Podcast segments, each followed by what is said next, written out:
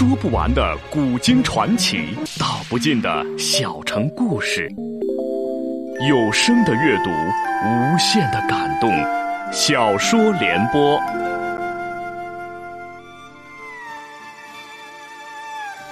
三国末年，司马氏把持魏国朝政，不惜私养死士，以暴力暗杀政敌。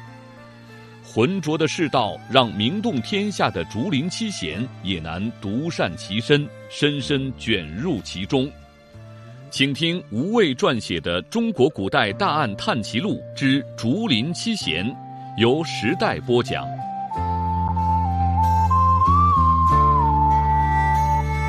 刘伶笑道：“孙权当年也是叱咤风云的人物，怎么到老如此的糊涂？若是能以方术长生不老。”方士赵达还会死吗？方知道，孙权虽然占据江东，三分天下，终究只是倚仗父兄的功业。刘先生说说看，他能与秦始皇、汉武帝比吗？刘伶笑道：“那当然是不能比，实在要比，也是一个天上，一个地下了。”纺织笑道：“这便是了。”以秦始皇、汉武帝的眼界见识，仍疯狂追求长生不老，不惜耗费大量的人力财力。一个小小的东吴皇帝，又怎能免俗呢？而且孙权老糊涂的还不只是这件事，他不爱他的众多儿子，只爱女儿孙鲁班，任其胡作非为，扰乱朝政。孙鲁班字大虎，是孙权与步练师的长女，最初嫁给名将周瑜长子周循。周循卒后，再嫁权从，因而被称为权公主。因极得孙权的宠爱，在吴国形成了一股巨大的势力——权倾朝野。孙权曾打算立王夫人为皇后，孙鲁班因与王夫人不和，加以阻止。太子孙登去世后，王夫人之子孙和被立为太子。孙鲁班因曾阻止王夫人立后。担心孙和即位后会怨恨自己，心中不安，便数度见毁孙和，还派人暗中监视太子一举一动，择其不当之处禀报孙权。孙权因此数次责骂王夫人，王夫人因此抑郁而死。孙鲁班又支持鲁王孙霸与孙和争夺太子位，孙鲁班同产亲妹孙鲁豫却支持孙和，姐妹二人由此分裂。争相在孙权面前忏悔对方，朝臣也自动分为两派，各自支持孙和和孙霸，史称南鲁党争。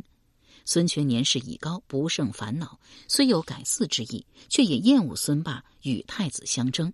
而孙鲁班支持孙霸夺嫡，不过是表面。她是孙权最宠爱的女儿，早看出父皇宠溺幼子孙亮。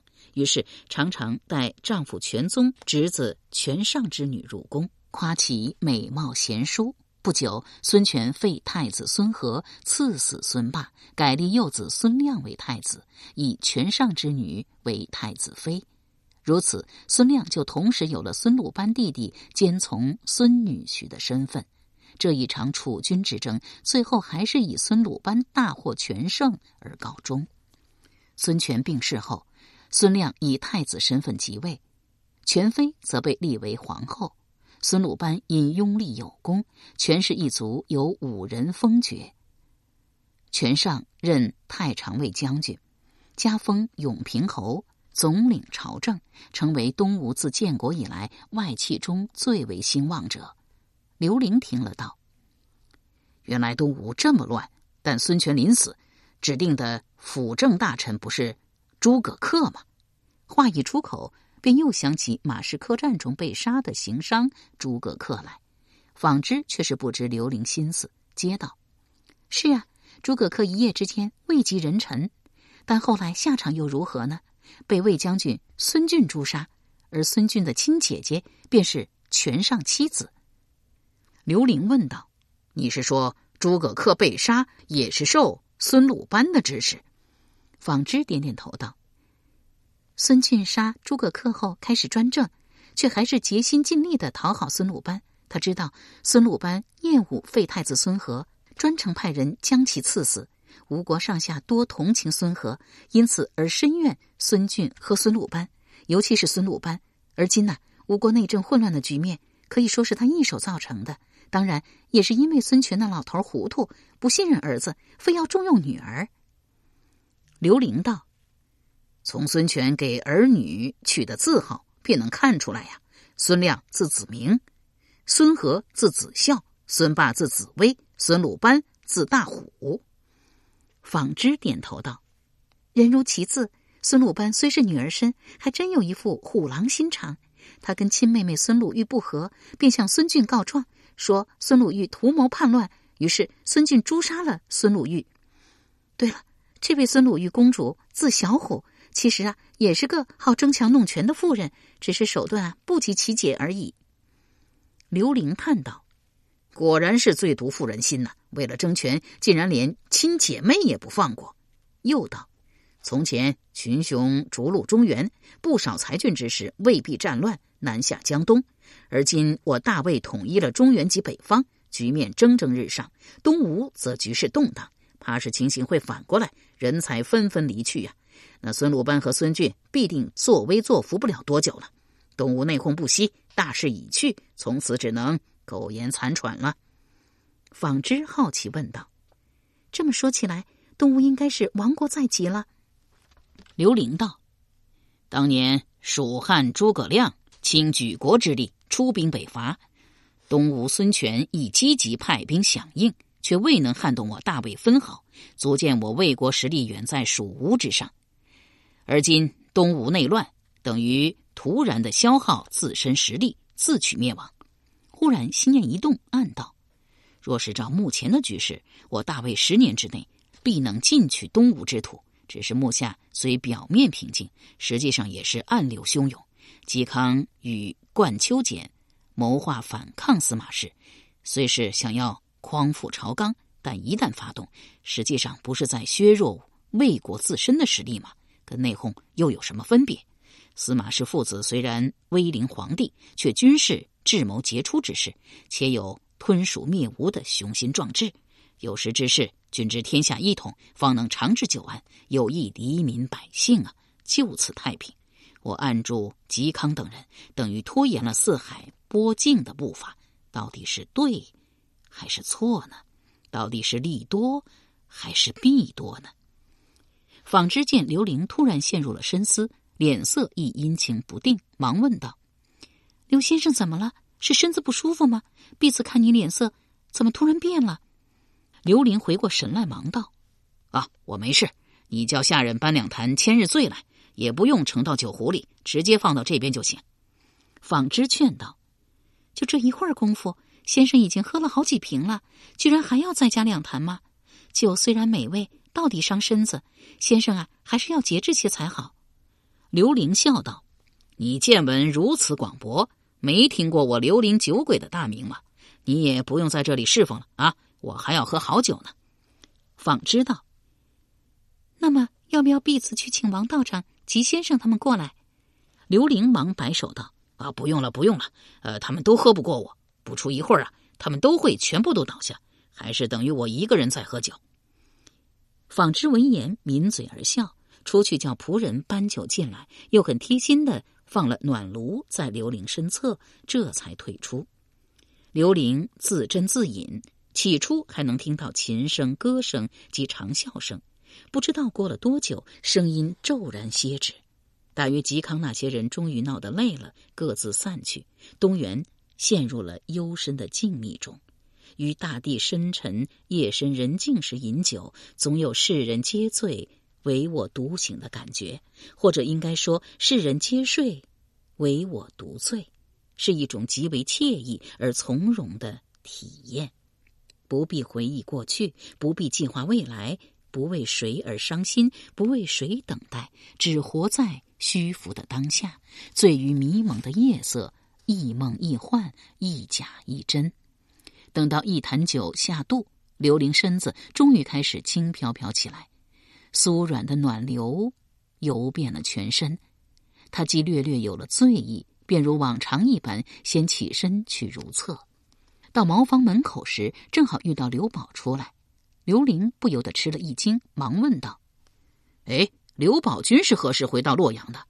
刘宝道：“昨晚。”刘玲道：“那么，刚想问镇东将军冠秋俭那边的情形，刘宝却嘘了一声，大声笑道：“刘玲君，你这浑身酒气，到底喝了多少酒啊？”刘玲道：“一坛子千日醉而已，我这才刚刚开始呢。”刘宝赞道：“好酒量啊！”随即俯身过来，低声告道：“今晚客馆住了不少人，我怕隔墙有耳，明日一早去首阳山。”刘玲问道。嵇康人呢？刘宝道：“跟吕安住在隔壁院子呢，在河边折腾了好一阵子，也累了。”刘玲问道：“王荣和阮贤人呢？”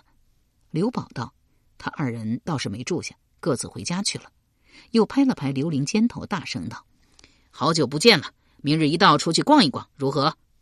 刘玲道：“好啊，老地方，首阳山。”刘宝道：“好主意，把嵇康也叫上吧。”刘玲道：“他忙着学打铁呢，怕是没空。”刘宝道：“打铁不及这两日啊，老朋友回来，总该好好聚聚。”刘玲笑道：“那刘宝俊自己去跟他说吧。”两人装模作样的对话一番，会心一笑，拱了拱手，各自走开。由时代播讲的吴畏撰写的《中国古代大案探奇录·竹林七贤》。正在播出。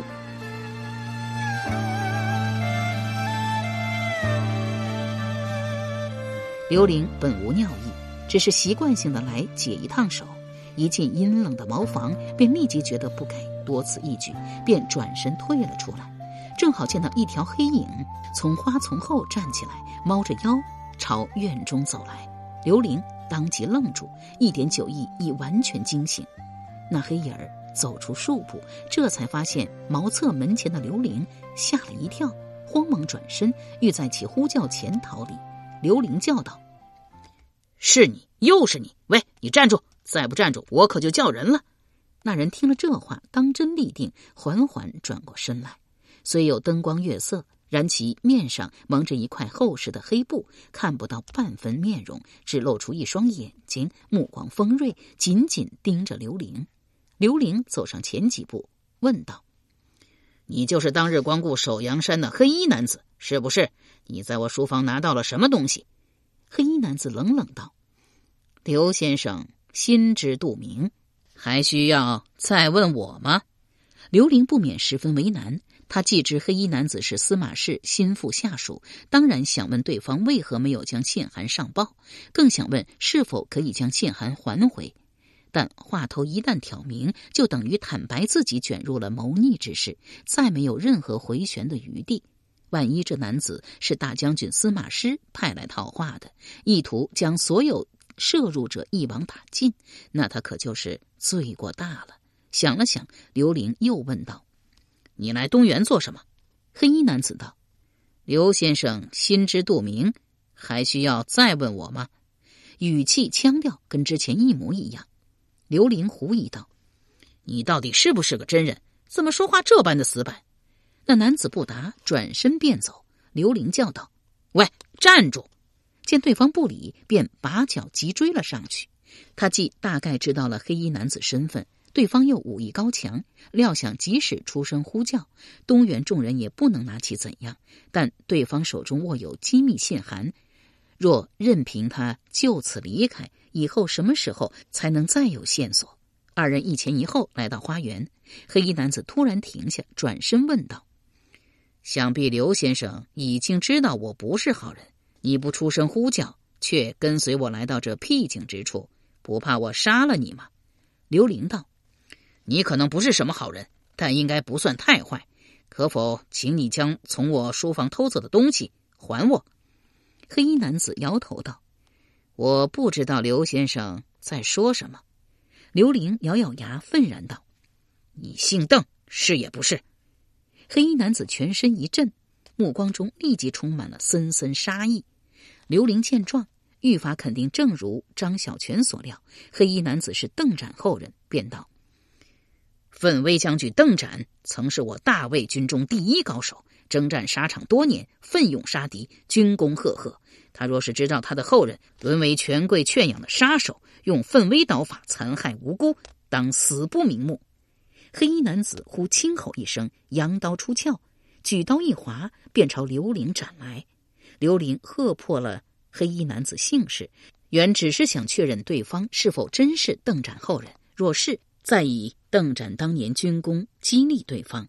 不想黑衣男子突然发难，要当场杀人灭口，事情大出意料。刘玲只觉得腿脚发软，走不动半步，喉咙也是发干发涩，喊不出半个字来。然就在死亡逼近的瞬间，世界忽然的平静了下来。他闭上眼睛，眼前浮现出妻子的面容，想起未出生的孩子，还有首阳山那片郁郁葱葱的竹林。电光火石的那一刹那，一柄长剑伸了过来，将刀挑开。当真凶险之极，只要再晚半刻，黑衣男子的刀便会插入刘玲的胸膛。及时出面救下刘玲的，正是那灰衣女子佩娘。她依旧带着竹笠，挺剑急攻黑衣男子。黑衣男子却有退让之势，不欲与佩娘相斗，只是一时被对方剑网缠住，难以脱身。恰在此时，客馆亦有呼喝声、喊叫声传来。佩娘微微侧头，黑衣男子趁机割开他手中的长剑，掉头往西墙根奔去。佩娘转头问道：“刘先生没事吧？”刘玲险些成为刀下亡魂，惊魂未定，呆了呆，才道：“我没事，多谢你救了我。”佩娘道：“刘先生既然早知道这人是个杀手，为何还要独身跟他到这里来？”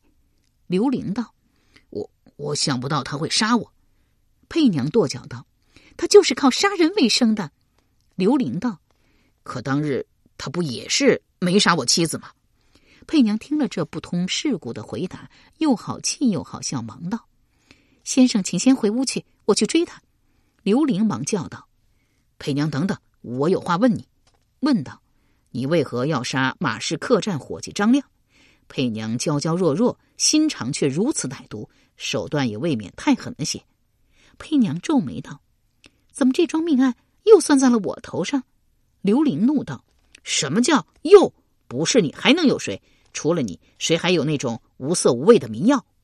佩娘踌躇片刻道：“原来是因为那迷药啊！那好吧。”刘玲道：“这么说，你是承认你杀了张亮了？”佩娘道。随便吧。刘玲见对方漫不经心，愈发的怒气冲天，道：“这可不是随便。张亮原本是一个实实在在的人，而今死无全尸。还有诸葛恪，算起来，佩娘手上已有了两条人命。听闻娘子是史氏剑法传人，如果史春知道你用他的剑法胡乱害人，想必死也不会瞑目的。”佩娘听闻，立时动了气，喝道：“刘先生怎可以这般说话？我是我。”我做的事，无论好事坏事，我均一力承担。为何没来由的扯我师祖进来呀？刘玲冷笑道：“我说话还是好听的，换了其他人，对佩娘这样的人，怕是什么样的污言秽语都能骂出来。娘子原来也怕辱没师祖名声。那么你师傅教你剑法的时候，可有教过正气二字？”佩娘气急道：“刘先生坚称是我杀人，可有什么凭据？马氏客栈命案。”我已略有耳闻。命案当晚，我人一直在首阳山，陆仪可以作证。次日，我还曾在竹林与他会面。这一夜之间，我如何能往返于洛阳与首阳山，还连杀两人？换做我师祖在世，怕也是做不到的。这也正是刘玲心中最大的疑问。闻言，心念一动，忙问道：“裴娘是说你没有杀朱可克和张亮？那么除了你，谁还有那种药？就是你交给陆仪下在我酒中的迷药？”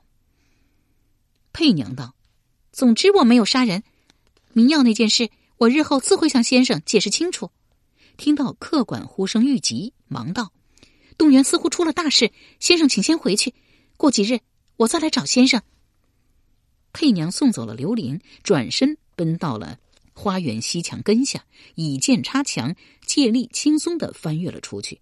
他料想黑衣男子已经逃远，但目下正是夜尽时分，对方也进不了城。只要明早赶到城门附近守候，也许还能堵到他。正沉吟该选取哪座城门时，忽发现黑衣男子竟然未走，正抱刀站在不远处大柳树下，似是在等他。一时惊愕异常，怔了一怔，才握剑走了过去。黑衣男子慢慢取下面巾，露出一张清俊的脸，笑道：“娘子不是一心要杀我吗？何以这么久才追出来？”佩娘厉声道：“你从刘林先生书房偷走了什么东西？快些交出来！”黑衣男子道：“娘子跟刘玲是什么关系？为何要一再的维护他？”佩娘道：“你跟刘玲又有什么仇怨？为何一再要找一个酒鬼的麻烦？”黑衣男子道：“娘子自己也有麻烦在身。那个叫陆仪的，一心要杀娘子。他武功不凡，算是劲敌。娘子何以还要管别人的闲事？”佩娘沉默了一会儿，终于还是问了一直想问的问题：“你明知道我要杀你，当日你为何还要从陆毅剑下救我？”黑衣男子道：“娘子以为呢？”佩娘忽然发了怒。拔剑向黑衣男子斩去，道：“我就知道是这样。”黑衣男子忙挺刀架住道：“娘子可别误会，你以为我当日从那陆仪的剑下救你是为什么？我只是为日后跟你好好的比试一场。你师祖是邙山剑客史春，对不对？”佩娘大为意外，勉强收了长剑，问道：“你早看出了我的师承来历？”黑衣男子正色道。娘子一直在千方百计的追杀我，你我交手不止一次。若是旁人武功的路数，我不一定能知道，但史氏剑法，我一眼就能认出来。我是顾将军邓展之子，姓邓名义，想必娘子应该听说过当年文皇帝以史氏剑法打败千父的事。佩娘道：“你既是名将之子，为何甘心沦落为权贵圈养的杀手？”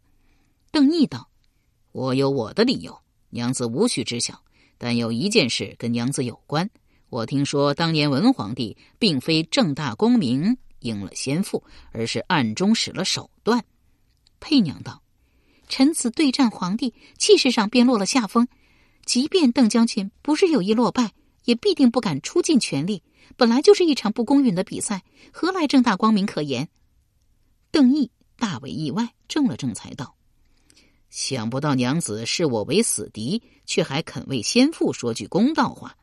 又道：“但据家母转述，先父事后一再声称没有有意相让，他也不觉得文皇帝技高一筹，只是每每在提刀进攻时便泄了一口气，总是比往日出招慢了半拍，是以被对手抢得先机，所以家父怀疑自己中了毒。”佩娘沉吟道。邓展将军是武术名家，当年号称魏国第一高手，刀法无人能出其右。文皇帝争强好胜，不愿意在臣子面前折了威风，又猜测邓将军携第一高手的名头，不会轻易相让，所以只好另辟捷径，事先往邓将军酒水中下毒，倒也是极可能之事。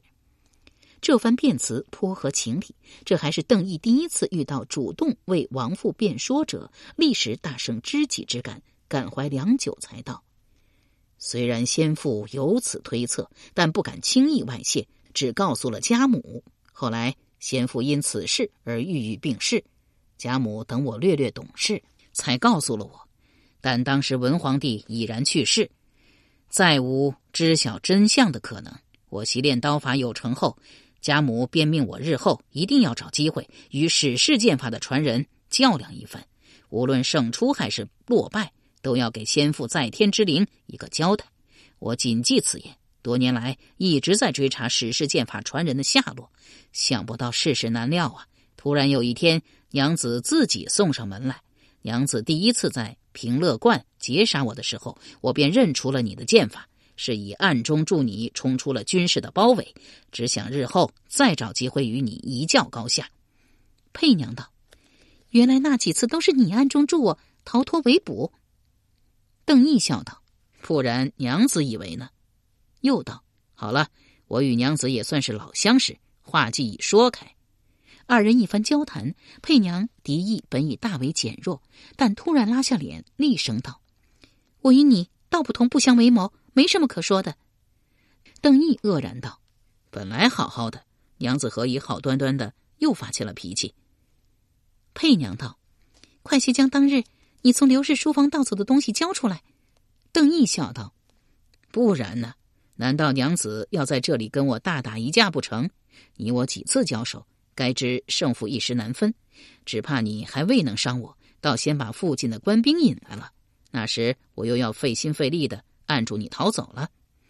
佩娘咬咬牙道：“只要你肯答应交出失物，你我旧怨就此一笔勾销。我自此不再找你的麻烦。”邓毅笑道：“不自量力。”娘子纠缠了我这么久，想必也知道我在为谁效力。不错，你的剑术还算不错，但就凭你那点江湖招式，能找得到我的麻烦吗？佩娘恨恨道：“狐假虎威，不过仗着你背后主子的势力为虎作伥。”由时代播讲的无畏系列小说《竹林七贤》，今天就播送到这里，请明天继续收听。